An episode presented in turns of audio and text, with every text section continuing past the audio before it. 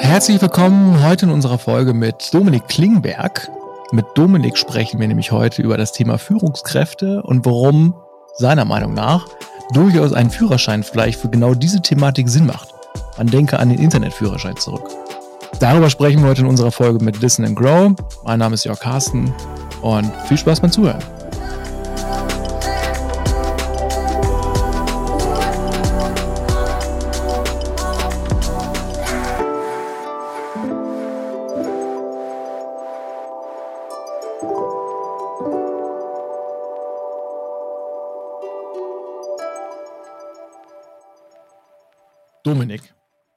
Schön, dass wir es geschafft haben. Mag sich einmal unseren Zuhörern und Hörern einmal vorstellen? Sehr gerne, Jörg. Mein Name ist Dominik Klingberg, das hast du ja schon richtig gesagt. Ich bin äh, Sales Manager ähm, bei Pleo, äh, leite da unser deutsches Mid-Market-Team und ja, habe eigentlich nicht so einen klassischen äh, Sales-Background, würde ich mal sagen. Ich komme ursprünglich aus der Hotellerie, war dann mal auf einem Kreuzfahrtschiff für ein paar Monate und bin dann so über Umwege, wie das manchmal so ist, im Vertrieb gelandet und mhm. war schon immer selbst sehr motiviert, schnell irgendwie nach oben die Karriereleiter zu kommen und wollte unbedingt schnell Führungskraft werden. Mhm. Hab jetzt doch länger gedauert, als, äh, als ich mir das ursprünglich mal vorgestellt habe. Aber rückblickend muss ich sagen, war das ganz gut, dass es so ist, ähm, weil heute bin ich, ja, blicke ich da, glaube ich, mit ein bisschen anderen Auge drauf. Ja, bin ganz froh, dass das dann jetzt doch am Ende fast zehn Jahre gedauert hat, bis ich dann jetzt uh. Teamverantwortung übernommen habe. Ja, Du hast das schon so ein bisschen angeteasert, ne? Also bevor wir tief in die Thematik Führungskräfte, Führerschein, ich finde den Begriff klasse, by the way, mal ein bisschen tiefer einsteigen, hätte ich noch zum Einstieg ein bisschen seichtere Fragen. Die eine hast du schon fast so vorab beantwortet. Und zwar, warum du denn überhaupt Manager geworden bist. Du hast schon gesagt, okay, du wolltest schon immer Manager oder in die Führungsrolle so ein bisschen schlüpfen und das ja. wäre auch immer so dein erklärtes Ziel. Aber warum eigentlich? Das ist eine sehr gute Frage, Jörg. Ähm, ich glaube, das, also es hört sich immer komisch an, aber ich habe das Gefühl, es lag mir schon immer so ein bisschen im Blut. Also das war das, was mich mhm. irgendwie erfüllt hat, was mich mit Energie irgendwie gefüllt hat, wenn ich bei Gruppen irgendwo so eine Art Führerrolle, sag ich mal, einnehmen konnte. Also ich, äh, ich denke jetzt mal so an die Ausbildung, da habe ich zum Beispiel auch als Azubi-Sprecher fungiert für irgendwie 70 mhm. Auszubildende und war auch immer im Freundeskreis eigentlich immer derjenige, der so ein bisschen äh, mein bester Freund hat immer gesagt, ich war so die Spinne oder der Kleber im, im Freundeskreis, der alle irgendwie zusammengehalten hat und der irgendwie es geschafft hat, allen irgendwie doch gerecht zu werden und irgendwie, ja, weil, weil, als ich dann das halbe Jahr mal auf dem Schiff war, dass dann halt irgendwie nicht so viel passiert ist und da das ziemlich deutlich geworden ist, was ich eigentlich für eine Rolle dort in dem Freundeskreis gespielt habe, dass ich da irgendwie immer doch alle, alle Fäden irgendwie zusammengezogen habe und ja, dann alles organisiert habe. Ja, dann, dann war es tatsächlich für mich so ein bisschen also ich kam ja nun aus der Hotellerie und da war natürlich hartes, hartes Arbeiten angesagt und dann kommt man so in die äh, Startup-Welt auf einmal äh, durch, durch Zufall mhm. rein und gucke natürlich irgendwie, wo, wo sehe ich mich dann selbst in den nächsten paar Jahren. Und dann dachte ich mir, na gut, wenn ich weiter nach oben möchte, dann ist klar, dann muss ich irgendwie Manager werden, weil da mhm. verdienst du gutes Gehalt irgendwann und hast was zu sagen. Das war so die Vorstellung, genau. Ja.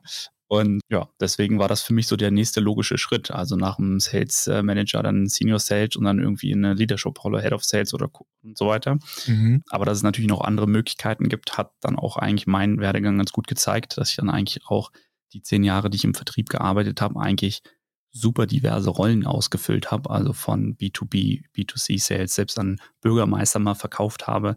Hat auch nicht jeder. Richtig, ja. Das war auch eine spannende, spannende Zeit. Ja, nicht, ist nicht für jeden was.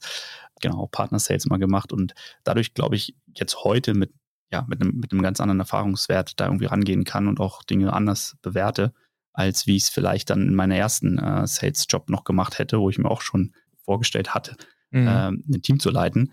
Aber das ist natürlich rückblickend, ja, wäre das total in die Hose gegangen. Also das ist, glaube ich, ja. Äh, ja, aus heutiger Sicht un unvorstellbar. Ja, das, das finde ich schön. Äh, an dem Punkt, vor allen Dingen mit dem Freundeskreis, finde ich, ist, ist ein schöner, schönes Beispiel in dem Moment. Kann man, glaube ich, aus vielen anderen Situationen aus seiner Jugend sicherlich auch so mit dran ziehen. Da kann irgendwie fast jeder oder jede bei uns auch so ein bisschen dran partizipieren, dass es immer irgendwie jemanden oder jemande gab, die da ab und zu mehr so das Organisationstalent hatte, im Gegensatz zu einem selbst. Also ich kann mich davon freireden auf jeden Fall. Ich habe es nicht. Also ich weiß ganz genau, ich war nie dieser Part im Freundeskreis. Ich war eher der Part, der Leute zum Lachen gebracht und vielleicht ein bisschen lauter war. Vielleicht habe ich deswegen auch immer diese teils tiefe Stimme, die man so angenehm findet. Ich weiß es nicht. Aber das finde ich ein schönes Beispiel und ein schönes Synonym dafür, warum man denn ja eine Leidenschaft theoretisch auch den Willen dazu entwickelt, da in die Richtung zu gehen. Finde ich dann eigentlich immer ganz, ganz schön, wenn man das so, so spielerisch dann auch so darlegen kann, ne? Weil dann, es zeugt einfach davon, okay, man hat da auch Bock drauf, man möchte das, man setzt sich damit auch so ein bisschen auseinander und kann auch für sich selber das Thema so ein bisschen reflektieren. Ne? Ich hatte es ja, und warum wir ja eigentlich überhaupt sprechen, ist ja, weil ich deinen LinkedIn-Post ja auch kommentiert hatte, ja. in einer ganz netten Art und Weise, wo ich gesagt habe, okay, eine Führungskraft, die beste Führungskraft ist halt die, die halt nicht am besten in ihrem eigentlichen Job davor war. So. Ja. Das jetzt mal kurz. Den LinkedIn-Post, den findet ihr auch wahrscheinlich in der Shownote und dann könnt ihr euch das im Detail nochmal selber auch durchlesen, was der liebe Dominik da geschrieben hat. Wir gehen da auch noch natürlich tiefer drauf ein und brainstormen hier ein paar Ideen, wie das denn aussehen könnte. Was hat dich denn nochmal zurück zum Einstieg so ein bisschen, äh, aber denn dann dazu bewegt, sag ich mal, aus der Hotellerie in den Vertrieb und gerade dann auch irgendwann im Tech-Vertrieb zu landen? Ja. Ähm, der Sprung ist ja schon der Sprung ist weit, ja. Also wenn ich dir jetzt noch erzähle, dass ich ursprünglich eigentlich mal Veranstaltungskaufmann bin. Gut, ich hatte, wollte früher, ich wollte eine Eisdiele haben. Also. ich glaube, also ich habe relativ, ja, also am Anfang meiner Karriere eigentlich, um ehrlich zu sein, nach meinem Abitur. Also ich habe nicht studiert, wie es so üblich ist normalerweise in der, in der Startup-Welt, die äh, ja heutzutage, wenn ich mir so anschaue, sind eigentlich fast alles Uni-Absolventen. Und für mich war irgendwie klar, ich will raus aus der Schule, ich will anfangen zu arbeiten und will was machen. Und damals fand ich halt Events toll und dann habe ich irgendwie durch, durch Umwege ja, mich beworben. Mich wollte damals aber keiner haben. es gab immer nur einen Ausbildungsplatz irgendwie auf gefühlt 100 Bewerber und mhm. dann hatte ich damals das Glück, ans Estrell Hotel hier in Berlin zu geraten. Die haben ja auch einen riesen Eventkomplex und konnte da halt meine Ausbildung zum Hotelfachmann äh, machen mit der Option halt irgendwann in diesen Eventbereich rüber zu rutschen. Mhm. Und was ich da halt relativ schnell gemerkt habe, ist einfach, dass es mir auch liegt mit Menschen irgendwie, also der Kontakt mit Menschen, dass das einfach mein Ding ist. Und äh, da habe ich extrem viel gelernt. Und für mich war dann irgendwie mit Anfang 20 klar, okay, du möchtest gerne eigentlich mal raus aus Berlin und möchtest mal ein bisschen was von der Welt sehen. Bin dann ein halbes Jahr, wie gesagt, auf die AI darauf und bin dann äh, Papa geworden. Und das war so der Grund, warum. Aber nicht auf der AIDA. Nee, nicht auf der AIDA. Das war kurz bevor ich auf die AIDA aufgestiegen bin, war klar, dass ich Papa werde und okay. habe dann aber mit äh, meiner damaligen Freundin entschieden, dass ich quasi die sechs Monate noch aufs Schiff gehe. Sie in der Zeit dann nach Berlin zieht und wir dann äh, kurz nachdem ich wieder da oh. war, dann äh, quasi ins gemachte Nest äh, zurückkamen. Meine Freunde haben dann für mich den Umzug gemacht. Das war ganz praktisch. Genau. Und damals war dann klar, okay, Hotellerie kommt nicht mehr in Frage. Ich muss irgendwie ja, was, was Richtiges machen, wo ich ein bisschen geregeltere Arbeitszeiten habe. Mhm. Und damals ein Freund, der bei Fitness First äh, gearbeitet hat, der da aufgehört hat und meinte, hey, hier irgendwie im Sales, hast du Bock, äh, meinen Job zu übernehmen? Und ich habe gesagt, ja gut, gucke ich mir mal an. Und habe dann gedacht, ja, Sport mache ich gerne, gucke ich mir mal an, äh, den mhm. Kram.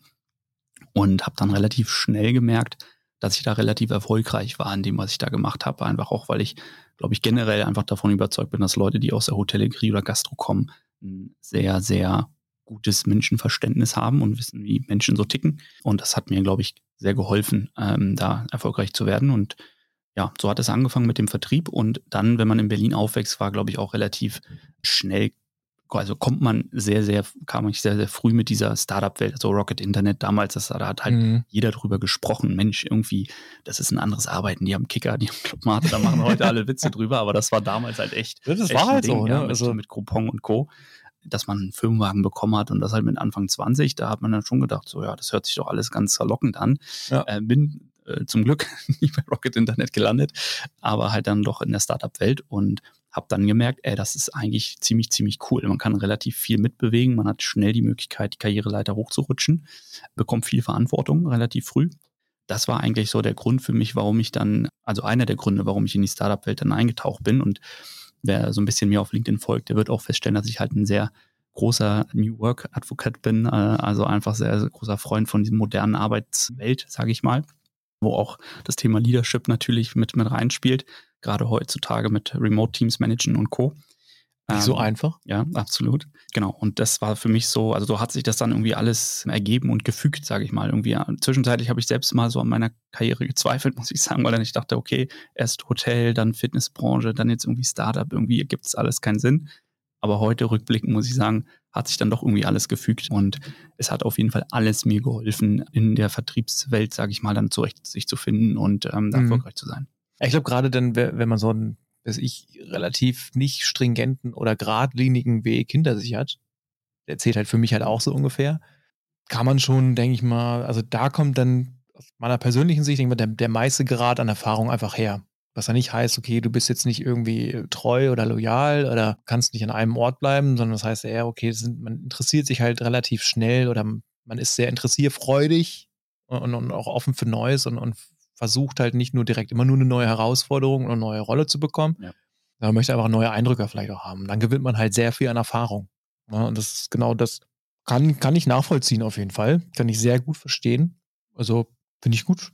Ja, und auch gerade so die, dieser Sprung aus der Hotellerie ins noch ungewissere vertriebstechnisch reinzugehen.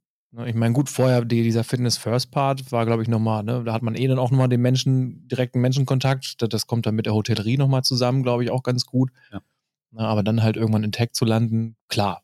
Ich glaube, so hat es, glaube ich, fast für alle hier teilweise in Berlin vor 2017, 2015 angefangen in dem Moment. Ne? Also ja. jetzt mittlerweile hat es alles so ein bisschen mehr geradlinig und es wird immer ein bisschen mehr, mehr größer und auch geordneter, aber wenn ich das immer noch haben möchte, so diesen Startup Spirit auf jeden Fall, kann man den ja immer noch haben. Ja? Und das ist, das ist wirklich eine, eine lehrreiche Aktion. Habe ich genau zweimal probiert. Das ist nicht meine Welt. Ja. Ich mag es ganz gerne so ein bisschen geordnet, von daher alles, alles gut.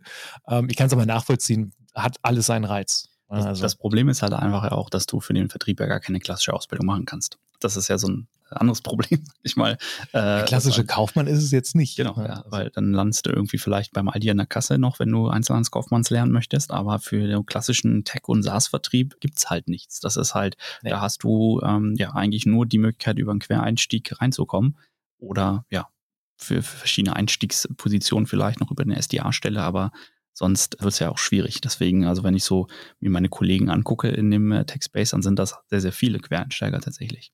Stimmt. Also ich meine, hier ja bei uns, uns genauso. Ne? Also das ist ja, weil es halt so einsteigerfreundlich ist und ich sag mal, wenn er Bock drauf hat, äh, als, als Menschen da auch lernwillig ist, ist alles drin. Ne? Dann, dann, kann ich das alles machen. Das ist natürlich auch nicht nur für Vertrieb, sondern auch für andere Branchen und Bereiche, sag ich jetzt mal. Ne? Aber ja. nee, super. Finde ich, könnte man auch stundenlang drüber reden, glaube ich. Also so, so Werdegänge, Erfahrungen, sonstige, machen wir, machen wir eine nächste Folge draus. kann man, kann man doch mal machen. Vielleicht dann bei dir einfach, können wir das immer so wir. geben und nehmen machen, das ist auch immer schön. Aber warum wir ja eigentlich sprechen, ist ja dieses Thema Führungskräfte und warum macht da ein Führerschein vielleicht Sinn. Ja. Ist jetzt ein starkes Wort. Du hast ja zu LinkedIn auch kurz, willst du kurz wiedergeben in kurz aus deiner Sicht, was du denn damit bezweckst oder warum du denkst, ein Führerschein macht da Sinn? Sehr gern. Also vielleicht das auch so ein bisschen zu relativieren. Ich glaube, also grundsätzlich der Post an sich war einfach aus, ja, aus eigener Erfahrung heraus ähm, oder dem eigenen, ja, ich hätte jetzt was Frust gesagt, zu wissen, wie es sein kann, wenn man einen Manager hat, der einfach nicht gut ist oder nicht das eigentlich an Skills mitbringt, wo ich als Mitarbeiter mich auch wertgeschätzt fühle oder mich wohlfühle. Und ich jetzt selber halt einfach in dieser Rolle war oder bin, dass ich genau wie du es vorhin beschrieben hast, eigentlich immer das Problem hatte in der Vergangenheit und jetzt nun bei mir selbst ja auch der Fall war, wenn man ein guter Performer ist, dann wird man auf einmal befördert zum Manager. Und das eine hat absolut gar nichts mit dem anderen zu tun. Also nur Irgendwie ich, nicht. Nee, so null einfach. und das Problem, was ich sehe, ist einfach, dass viele Unternehmen das meiner Meinung nach nicht wirklich ernst nehmen und einfach sagen, okay, die guten Performer, die machen wir halt einfach zum Manager, die werden das dann schon hinbekommen, die wissen ja, wie man unser Produkt verkauft, dann müssen ja den anderen das beibringen können aber dass man halt einfach ganz andere Skills braucht, um da erfolgreich zu sein. Das merkt man, glaube ich, dann erst, wenn man in dieser Rolle selber steckt. Und ich kann jetzt halt von mir zumindest behaupten, dass ich bei Pleon, glaube ich, ein sehr gutes Training bekommen habe und damit halt auch vergleichen kann, wenn ich jetzt so an meine vorigen Jobs denke. Die wurden, da wurden die Manager halt ziemlich im Stich gelassen oder zumindest allein gelassen. Und das hat sich halt dann darin wieder gespiegelt, dass einfach Leute einfach auch gegangen sind. Und ich glaube, das ist halt kein Einzelfall und deswegen bin ich der Meinung, also ob es jetzt nun ein richtiger Führerschein sein muss, ist dann, sei da mal dahingestellt, äh, ob das jetzt die Lösung aller Probleme ich ist. Ich finde es ein schönes, passendes Wort. Ja, genau. Deswegen habe ich das auch mit aufgegriffen. Aber grundsätzlich bin ich der festen Überzeugung, dass es irgendwie einen Standard geben sollte, nachdem Führungskräfte bewertet werden oder zumindestens ja von Unternehmensseite die Ressourcen zur Seite gestellt bekommen, dass sie halt auch in ihrer Rolle erfolgreich sein können. Mhm. Und ähm, ja auch dem Team gerecht werden können. Ich glaube, das ist halt auch einfach ein Riesenpunkt. Früher hieß das äh, Führungskräfte-Workshop. Ja, genau, das ist genau das Der Problem. ging eine Woche. Äh, in der, ja, innerhalb dieser Woche hat man dann gelernt, das ist ein Urlaubsantrag, da genehmigst du den und so verläuft äh, anhand des Bogens ein Personalgespräch. Ganz genau. und, und ja, das, das Hauptproblem ist, dass es genau wie du beschreibst. Das sind meistens dann ein bis ja, maximal fünf Tage vielleicht, wie mhm. so Workshops passieren und dann werden die Leute halt wieder allein gelassen. Ja, und ob dann der Inhalt dort auch noch so zeitgemäß ist, der da vermittelt wird, ist halt nochmal eine ganz andere Frage. Ne? Also ich glaube, mhm. ähm, wir haben gerade schon drüber gesprochen, also jetzt in Zeiten von Corona gibt es natürlich ein ganz anderes äh, Setup auf einmal. Viele Leute arbeiten ja. von zu Hause. Wie manage ich eigentlich jemanden, der ja irgendwie 500 Kilometer entfernt sitzt, richtig, ohne den zu micromanagen? Ohne dass es halt Micromanagement-mäßig wirkt, weil ja. es wird ja keine Frage direkt so wirken, wenn man, weiß ich, wenn ich jetzt bei dir im Team wäre, würde ich mir vorstellen, wenn du mich jetzt jeden Tag anpingst und Jörg, was machst du so? würde ich jemand auch fragen, ja, ich mache meinen Job, danke Dominik. Ja. Ja, du, ich habe, also wie gesagt, auch an eigenem Leib erfahren. Also als das mit Corona losging, da war das ja noch nicht so gang und gäbe, dass man von zu Hause arbeitet. Und auf einmal musste man. Mhm. Dann habe ich tagsüber auf einmal Anrufe bekommen und wurde gefragt, wo ich denn gerade bin. Und als ich dann gesagt habe, ich stehe hier gerade beim Aldi an der Kasse, weil ich gerade meinen Einkauf erledigen musste, ist, aber es ist doch jetzt gerade noch äh, Arbeitszeit. Ja, aber ich habe meine Mittagspause halt ein bisschen vorverlegt, damit ich es jetzt schaffe, weil ich nachher einen Termin habe. Und sich allein dafür rechtfertigen zu müssen, fand ich schon damals, war eigentlich, also ja, ja bisschen schwierig. Grenzwertig. Ja. Wenn wir es grenzwertig. Nee, aber das finde ich eine gute Zusammenfassung. Da, da stellt sich halt mir auch die Frage, und das ist halt schon angesprochen, dass es darf halt nicht bei diesen relativ altmodischen Workshops irgendwie zur kurzen Weiterbildung von Führungskräften aufhören. Also das ist ja bei uns in der Tech-Szene, sage ich mal, relativ weit verbreitet, dass man da einfach über dieses Learn and Development Programm. Manchmal hat man dafür ein dediziertes Team, ja. manchmal ist es eine dedizierte, komplette eigene Organisation innerhalb des Unternehmens, manchmal sind es zwei, drei, vier, fünf Leutchen, die das Ganze betreuen. Das müsste theoretisch auch nochmal unterteilt werden in, man nennt das ja in dem, wenn wir so ein bisschen Englizismus betreiben wollen, Individual Contributor. Jawohl. Das wäre dann mein Fall und dann Leadership Role, das wäre dann dein Fall quasi. Müsste es eigentlich theoretisch für nicht nur jetzt in meinem Fall abgekürzt IC Learn- and Development-Plan geben, der dann beidseitig irgendwie mit einem Vorgesetzten, der Vorgesetzten abgestimmt wird oder so, sondern der dann auch für Leadership Roles ja. gilt, also für Führungskräfte an sich, dass die einen vorlaufenden Plan haben, wie möchten die sich eigentlich. Ne? Manchmal sehe ich da, und das kenne ich auch von uns, dann gibt es da gewisse Coaching-Angebote oder Mentorship oder so. Ja. Mehr ist mir jetzt noch nicht so bekannt, auch nicht bei anderen Unternehmen, so in dem Moment. Man sieht relativ wenig. Also meine Idee wäre jetzt zu sagen, okay, man setzt es gleich. Das, was für den individuellen Angestellten gilt, sollte vielleicht auch für den individuellen Manager oder Vorgesetzten seiner Führungsrolle vielleicht auch gelten. Ich gebe dir ein anderes Beispiel. Also wenn ich so an meine IC-Zeit, wie du so schön sagst, denke als Vertriebler, dann hatte ich meine One-on-Ones mit meinem Manager, wo genau geguckt wurde, wie waren meine Kundendemos, wie habe ich bestimmte Sachen gemacht und ich habe stetig Feedback bekommen sobald man eine Managerrolle, Position äh, hochrutscht, da sitzt keiner mehr neben dir und sagt dir, wie war denn eigentlich jetzt hier das Interview, was du gerade geführt hast, um neue Mitarbeiter einzustellen? Und das ist eigentlich hier noch viel, viel wichtiger als eine Kundendemo, weil wenn ich da halt einfach Blödsinn baue und nicht richtig weiß, was für Fragen soll ich denn eigentlich stellen, stellen wir die falschen Leute ein, dann haben wir, sag ich mal, in ein paar Monaten einfach ein großes Problem. Und ich glaube, mhm das ist schon allein äh, ein Grund, dann nicht nur mal so einen Drei-Tage-Workshop zu machen, sondern eigentlich konstant, du hast jetzt schon das Mentoring angesprochen, äh, Coaching. Ich glaube, man braucht eigentlich konstant eine gewisse Unterstützung, zumindest in der, in der Anfangsphase. Und ähm, wie gesagt, ich mache das jetzt seit knapp neun Monaten und habe fast alles davon gemacht, was du jetzt gerade aufgezählt hast. Also ich bin sowohl als allererst, bevor ich in die Leadership-Rolle gegangen bin, bei Pavilion, das ist so ein äh, Sales äh, oder ein Community, äh, auch aus den USA. Mhm. Da gibt es leider nichts Vergleichbares, würde ich jetzt mal behaupten. In, in, Wie hieß die nochmal gerade? Äh, Pavilion. Ah, packen wir in die Show Notes, Leute. Das, genau, da haben wir, haben wir dann was äh, für euch. Und da gibt es einen Kurs, der nennt sich Frontline Manager Kurs. Und das ist mhm. natürlich sehr Amerika amerikanisch angehaucht vom Stil her. Deswegen so komplett alles kann man davon nicht wirklich verwerten. Aber es war extrem gut, gerade wenn man im SaaS-Space äh, arbeitet, zu verstehen, was sind denn überhaupt die Gebiete, worauf ich mich fokussieren sollte als Manager. Also was sind dann so meine Aufgaben überhaupt, ja. Und das wurde dann, wie du schon gesagt hast, bei uns heißt es Enablement-Team, also mhm. die machen die ganzen Trainings intern bei uns. Die haben dann eine Nachbesprechung mit uns gemacht. Also wir waren mehrere Leute, die quasi als IC in diesem Kurs waren. Und dann wurde danach immer eine Nachbesprechung gemacht, was davon können wir bei Pleo anwenden, in welcher Art und Weise. Und dadurch hat sich natürlich das Wissen auch nochmal ganz anders gefestigt. Und ja, das Thema Mentorship und Coaching, das ist halt, glaube ich, eher dann wieder auf, liegt dann bei jedem selbst. Also da sehe ich jetzt nicht unbedingt, dass auch von Unternehmen sowas unbedingt gefördert wird, sondern da muss man einfach selber auch auf Leute zugehen und sagen, hey, ich habe irgendwie das Bedürfnis, hier was zu lernen oder brauche jemanden, mit dem ich mich mal da austauschen kann. Und das ist zum Beispiel einer der Gründe, warum ich jetzt auch gerade versuche, in Berlin ein äh, Roundtable ins Leben zu rufen für Führungskräfte aus dem SaaS-Space, mhm. damit man da vielleicht einmal pro Quartal zusammenkommt und sich einfach mal austauschen kann über die Probleme, die man so hat und vielleicht mhm. auch einfach voneinander ein bisschen lernt. Ja.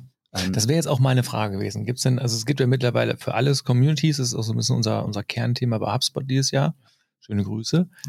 Und das finde ich halt super spannend, weil das ist so ein, so ein, so ein Trendthema, was ich auch durchaus sehe. Gibt es da denn schon deutschlandweit irgendwelche Communities? Ähm, ich glaube, das, was so am bekanntesten gerade ist, ist SDRs of Germany. Jetzt äh, lässt mhm. der Name natürlich vermuten, dass das für Einsteiger, für SDRs die Kolleginnen ist. und Kollegen kenne ich auch, ja. Genau. Und Grüße gehen ähm, raus. Da bin ich, da bin ich selber auch als Ambassador tätig, weil ich einfach auch davon überzeugt bin, dass das eigentlich ein ganz gutes Pendant zu dem ist, was Pavilion da macht. Das ist natürlich vor einem Jahr erst gestartet, aber ähm, das ist, glaube ich, so mit oder ist die größte Sales Community aktuell, die wir in Deutschland haben. Mhm. Und da sind halt nicht nur SDRs drin, sondern da sind auch AEs drin, da sind mhm. auch Manager drin. Und da gibt es jetzt auch verschiedene Events, die wir gerade planen, wo mhm. man sich einfach austauschen kann. Und ich glaube, das ist schon allein eine Riesenhilfe. Und da wird es jetzt auch im Sommer demnächst noch ein bisschen was geben Richtung Learning and Development. Das ist gerade alles gerade in Planung. Genau, wo, wo ihr dann in den nächsten Wochen und Monaten wahrscheinlich noch ein bisschen mehr mhm. erfahren werdet. Okay, dann hake ich jetzt nicht weiter nach, was da passiert. Man, man wird es erfahren. Wird ich habe ein NDA unterschrieben. Ja. Ah, okay. Ich auch etliche in meinem Leben und trotzdem rede ich noch. Also eigentlich dürfte ich gar nicht mehr reden. Dafür rede ich aber viel zu gerne. Das ist ja auch das Schwierige in einem Podcast, ne? Wie soll man auch reden? Jonas so gerne macht halt, ne? Nee, finde ich aber auch, auch, auch spannend. Und genau das, was du halt sagst mit diesen L&D oder Enablement-Programmen, die Unternehmen halt haben, da finde ich dann den Ansatz auch nochmal cool. Okay, was ist denn da dann auch für die Unternehmen einfach theoretisch dabei? Also was lernen denn Unternehmen dann daraus? Weil ich würde ja wetten oder ich würde sagen, okay, weil es ja diese Programme gibt, hoffe ich immer inständig, dass es da halt auch Feedback-Mechaniken gibt, die dann nochmal Feedback einfordern. Okay, was passt das? Funktioniert das, was wir hier vorbereitet haben? Oder gerade wenn ich jetzt ne, daran denke, okay, es gibt Menschen, die kommen von, von extern oder von intern, da kommen wir auch noch zu später. Gebt uns mal Feedback bitte dazu. Das ist, glaube ich, so mit einer der, der wertvollsten Hebel, den ein Unternehmen haben kann, um halt daraus zu lernen. Ja. Oder ich weiß nicht, wie, wie handhabt ihr das, wenn ich fragen darf, bei Pleo oder allgemein aus deiner Erfahrung aus, muss ja. er gar nicht auf Unternehmen bezogen sein? Ich, ich glaube, das, was Unterne also von Unternehmensseite, was erstmal klar definiert sein muss, ist, was für Art Führungskräfte wollen wir denn eigentlich haben? Was sind denn unsere Werte? Was, sind denn, was ist denn unsere Unternehmensvision? Und äh, wie wollen wir denn, dass unsere Mitarbeiter geführt werden? Und wenn die Frage nicht klar beantwortet ist, dann werden halt irgendwelche Leute einfach eingestellt. Und ich glaube, das ist so, also zumindest jetzt aus meiner Erfahrung bei Pleo, wir haben halt sehr starke Kultur, würde ich jetzt mal sagen, sehr, sehr starke Unternehmenskultur, die halt dadurch, dass wir eine äh, dänische Firma sind, sehr nordisch angehaucht von der Unternehmenskultur, also sehr auf Empowerment, wie wir so schön sagen. Also jeder soll quasi das zur Arbeit bekommen, was er braucht, um erfolgreich zu sein. Und das matcht halt sehr, sehr gut mit meinen persönlichen Werten. Also ich glaube halt fest daran, dass jeder Mensch intrinsisch motiviert ist, erfolgreich zu sein in dem, was er macht. Und deswegen auch eine Art von Grundvertrauen in mein Team einfach habe, was halt diesem klassischen Micromanagement entgegensteht. Mhm. Und das ist, glaube ich, das Erste, was einfach Unternehmen für sich definieren müssen. Was für ein Typ Manager möchten wir denn da sitzen haben? Brauchen wir jemanden, der mit der Peitsche auf den Tisch schlägt oder wollen wir jemanden haben, der halt ja ein bisschen moderner aus meiner, aus meiner Perspektive das Ganze handhabt? Und da gibt es dann zum Beispiel, also jetzt auf, auf unserer Seite gab es auch Trainings dann zu bestimmten Themen. Also wir haben zum Beispiel ein Workshop oder ein Training gehabt zum Thema Authentic Leadership. Wie bin ich denn eigentlich äh, als Führungskraft authentisch äh, und kann ja authentisch mich geben? Und genauso so, ja, das Buch Radical Candor kann ich auch sehr empfehlen. Wie gebe ich denn eigentlich richtig Feedback? Und nicht, mhm. ja, so weich äh, irgendwie zu sagen, Jörg, ähm, das war alles toll, was du machst, sondern wirklich direkt und ehrlich. Aber. Genau, ja, direkt und ehrlich, man aber schon direkt. positiv. Genau. Also das sind einfach so Skills, glaube ich, die man dann beigebracht bekommen sollte und wo dann wiederum natürlich das Unternehmen auch von profitiert. Mhm. Beispielsweise halt durch Mitarbeiter, die einfach länger im Unternehmen bleiben und sehr zufrieden ja. sind. Ich meine, das ist ja das, wo, wo drunter die Tech-Branche teils, ich will jetzt ja nicht sagen leidet, aber was ja so klischeehaft betrachtet wird von außen, so arm, ist ja sehr fluktuativ, man bleibt ja eh nie lange bei einem Unternehmen, wo man arbeitet, so im Schnitt bleiben Mitarbeiter und Mitarbeiterinnen gerade mal zwei bis drei Jahre vielleicht bei einem Unternehmen und so weiter. Ich kenne es auch anders. Ja. Und dann genau wie du sagst, es kommt dann, dann so ein bisschen auf die Unternehmenskultur plus halt auch, ne, wie geht man mit den Leuten um und wie werden sie auch behandelt. Und dann nicht nur jetzt ich in meiner IOC-Rolle, sondern auch du in deiner Führungsrolle. Führt ja auch dazu, dass natürlich, ne, wenn es gar nicht gut ist, dann gehen auch Führungskräfte oder Leadership Roles verlassen auch das Unternehmen. Ja. Schlimm das auch klingt, aber es passiert. Deswegen, nee, finde ich, finde ich genau richtig, da dann auch solche Hebel und, und solche Mechanismen einfach zu nutzen und, und dann auch nachweisbar beziehungsweise ein bisschen messbar zu machen, okay, funktioniert das halt als Unternehmen, was wir hier halt auch machen. Ja. Weil nur so kann ich ja sicherstellen, dass es dann auch langfristig funktioniert.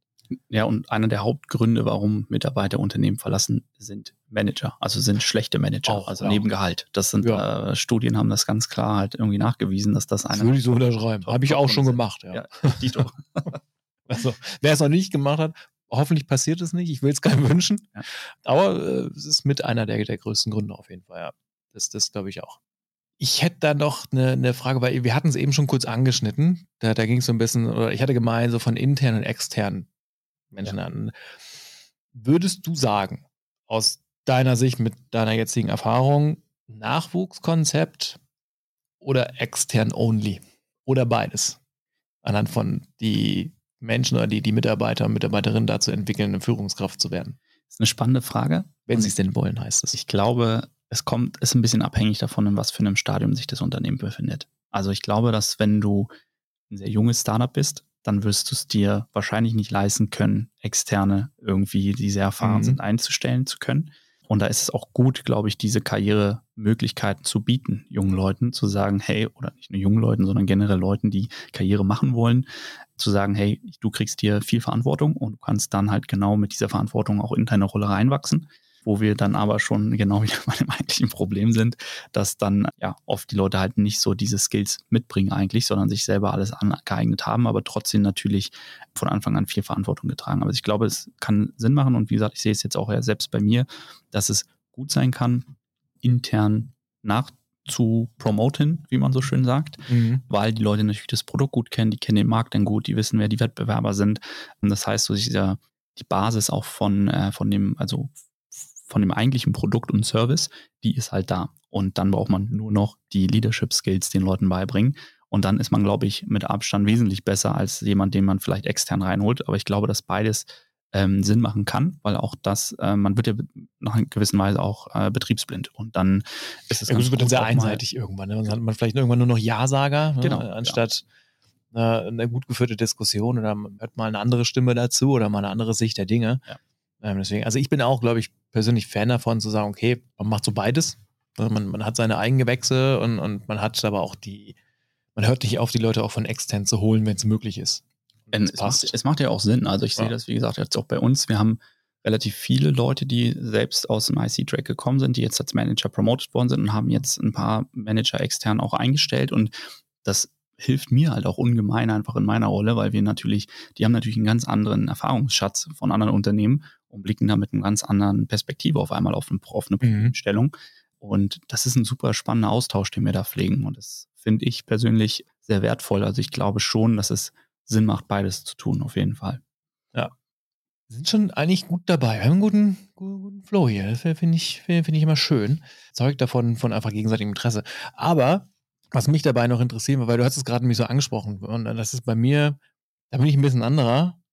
Ansicht nennen wir es mal. Nicht Meinung, aber ich bin eine etwas andere Ansicht. Also ich würde es zum Beispiel, wenn ich äh, intern als Eingewächs oder als, als Nachwuchs oder als zum Beispiel Mitarbeiter ähm, oder Mitarbeiterin eine Managerrolle annehme, ist es für mich keine Promo.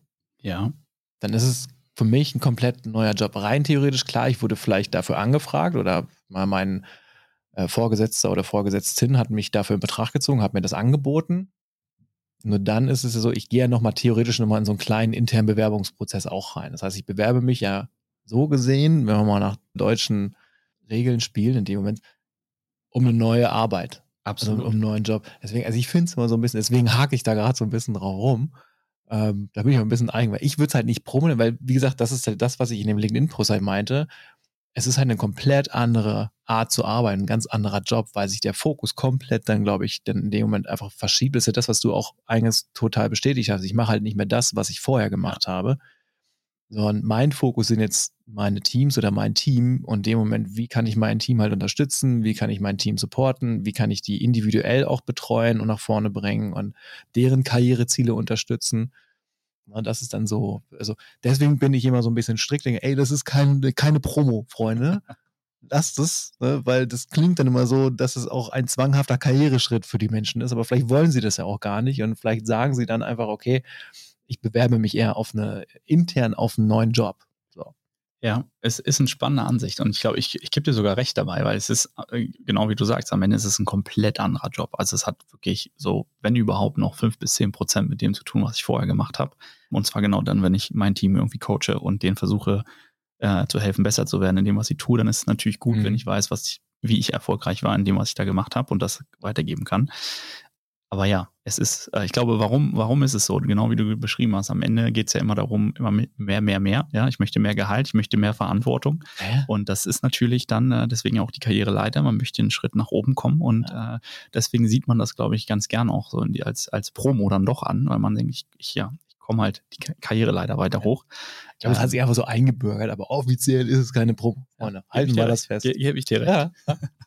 nee, finde ich aber gut. Um, ähm, und dann bin ich doch nicht so ganz krude drin irgendwie oder zu altmodisch oder so. Das dachte mir schon so, bin ich der Einzige, der sagt, es ist keine Promo? Ich weiß es nicht. Nein. Nee, gut. Aber wie gesagt, wir halten fest, auf jeden Fall, so ein Nachwuchskonzept sollte nicht nur, nur Nachwuchs, sondern auch so ein Mix aus externen und Nachwuchs beziehungsweise internen Mitarbeitern sein. Das finde ich, finde ich auch. Würdest du sagen, bei dir ist irgendwann so diese Lernkurve, sag ich mal, als Head of Sales in der Rolle irgendwann vorbei oder hört das nie auf? Also ich bin überzeugt davon, dass man immer was lernen kann, weil allein, weil die Umstände sich immer weiter verändern. Also das, was ich oder das, was Unternehmen heute machen, war vor zwei Jahren noch komplett anders. Da war ja alles auf Wachstum und schnell wachsen und am besten das 200. Unicorn werden. Und Heute geht es ja um ganz andere Sachen. Da geht es vor allen Dingen ja um, um nachhaltiges Wachstum und deswegen glaube ich fest daran, dass man in der Rolle, also unabhängig davon, ob man jetzt Manager ist oder auch IC, sollte man immer gucken, dass man sich weiterentwickelt und lernt. Mhm. Nee, das finde ich gut. Sehen wir auch so. Also nicht, nicht nur ich, sondern auch ganz viele andere Menschen sicherlich auch. Und die, die nicken wahrscheinlich auch, wenn sie diese Folge hören. Ja was ich dann, dann noch spannend finde, und dann, dann kommt man so langsam, oder dann kommen wir irgendwann, glaube ich, auch zum, zum Ende. So ein paar, ein, zwei Pünktchen hätte ich noch. Und dann, dann ist es auch irgendwann. Aber schon mal vielen, vielen lieben Dank auch, auch hierfür und auch für, für die Insights, finde ich total gut. Bei einem Punkt, da weiß ich immer nicht, okay, ist es zu deutsch oder ist es nicht zu deutsch oder sollten wir schon darauf bauen, auf diese deutsche Qualität an der Ausbildungsstufen? Was ich damit sagen will, ist, Führerschein, wir, wir nennen es einfach mal weiter einen Führerschein. Ob es so bleibt, ist aber dahingestellt. Aber würdest du sagen, okay, wenn man sowas macht, also einen gewissen Standard anhand von Ausbildung oder anhand von Weiterbildung anbietet, mit oder ohne die IHK? Das ist eine gute Frage. Und witzigerweise habe ich extra nochmal geguckt vorher und tatsächlich bietet die IHK sogar ein Seminar an und es ist genau wie du beschrieben hast. Es geht genau sechs Tage, kostet 2000 Euro und Irgendwo man hat im bayerischen dann, Wald wahrscheinlich. Dann kriegt man seinen IHK. Kriegt man äh, Weißwurst. ja. ähm, aber ja, macht das jetzt Sinn oder nicht? Das ist eine sehr, sehr spannende Frage und ähm, ich glaube, da sind wir wieder so ein bisschen bei dem, was ich vorhin schon gesagt habe. Ähm, ich glaube, ich glaube generell nicht an One-Fits-All-Lösung und ich glaube, dass was bei der IHK oder generell dann einfach bei diesen generischen Trainings vermittelt wird, kann natürlich auch hilfreich sein, mhm. aber das sind dann eher so die Basics, Basics. Und hilft mir das jetzt wirklich besser zu werden in dem, was ich alltäglich mache? Wahrscheinlich eher nicht ähm, oder nur teilweise. Ähm, ich glaube, wovon man am Ende dann wirklich besser wird, ist der Austausch mit anderen Leuten, die in derselben Situation irgendwie stecken. Und deswegen glaube ich, also wenn man einen Führerschein macht, dann sollten, glaube ich, die Unternehmen selbst sich überlegen, wie sie so eine Art, ja, wie, wie eine Ausbildung eigentlich dann auch wieder zum richtig, zum Manager anbieten für die Führungskräfte und die muss mhm. halt jeder Manager durchlaufen, egal ob intern oder extern.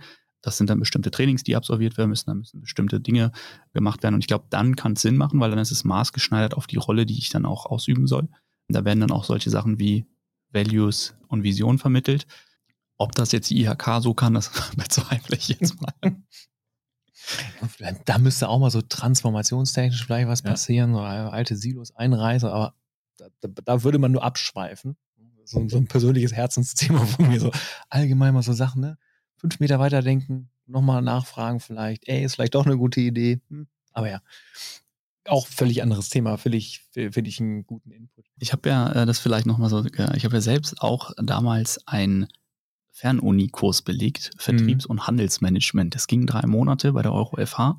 Was ja nicht verkehrt ist. Was gut war, ja. aber wenn ich jetzt so an den Kurs zurückdenke gerade, dann waren da halt auch so Sachen dabei wie, wie hieß das, sowas wie Windows Shopping und Strategie und sowas. Also das war halt so null einfach dem, was ich mir geholfen hätte ja. in der Rolle. Wie lange ist das her, wenn ich frage? Das ah, ist jetzt schon ein paar Jahre her. Ich glaube, ähm, viel zu lange, wenn ich so drüber nachdenke.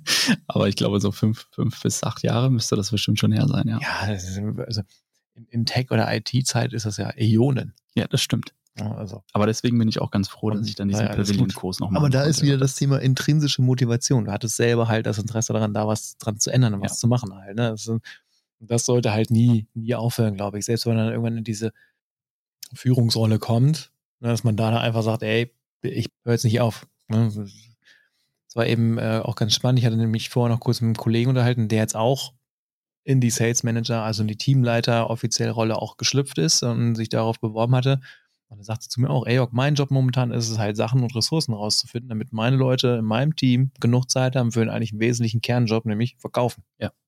Fand ich sehr gut, kurz, knackig gesagt, ey, ich gucke mir die ganzen Videos an, sind die wertvoll oder mache selber was oder zeige ihnen was, anstatt dass sie es halt machen müssen. Ja. Fand ich eine gute, gute Herangehensweise. Ich glaube, das ist das generelle Problem, was so ein bisschen besteht, ist, dass man eigentlich nicht so richtig weiß, was macht ein Manager denn eigentlich so die ganze Zeit und was ist denn deren ja, das Aufgabe. Ist ja so, ne? ist ähm, dass, dass das halt auch eine Schwierigkeit, also ich, wie gesagt, ist auch da heute man immer, dass andere Manager dann in anderen Lebensschichten einem das sagen. So, so sieht's aus, ja, so ein bisschen diese äh, ja, Secrets for Success, ja. ja ich glaube, ähm, wenn ich mir angucke, was ich heute mache, das hätte ich mir damals auch ganz anders vorgestellt, um ganz ehrlich zu sein, aber es ist trotzdem sehr erfüllend, wenn man dann irgendwie in der Rolle dann äh, ist und ja, wie gesagt, so ein bisschen Spaß dran findet, auch was man da macht. Ja. Das bringt uns eigentlich fast so schon zum Ende. Es tut mir fast leid, uns hier so ein bisschen abzuwirken, aber ich muss doch noch was tun. Vielen Dank, dass du da warst. Vielen Dank für, für deine Zeit. Wir haben nämlich, falls ihr das mitbekommen habt, nämlich diese Folge hier bei uns im Büro aufgenommen.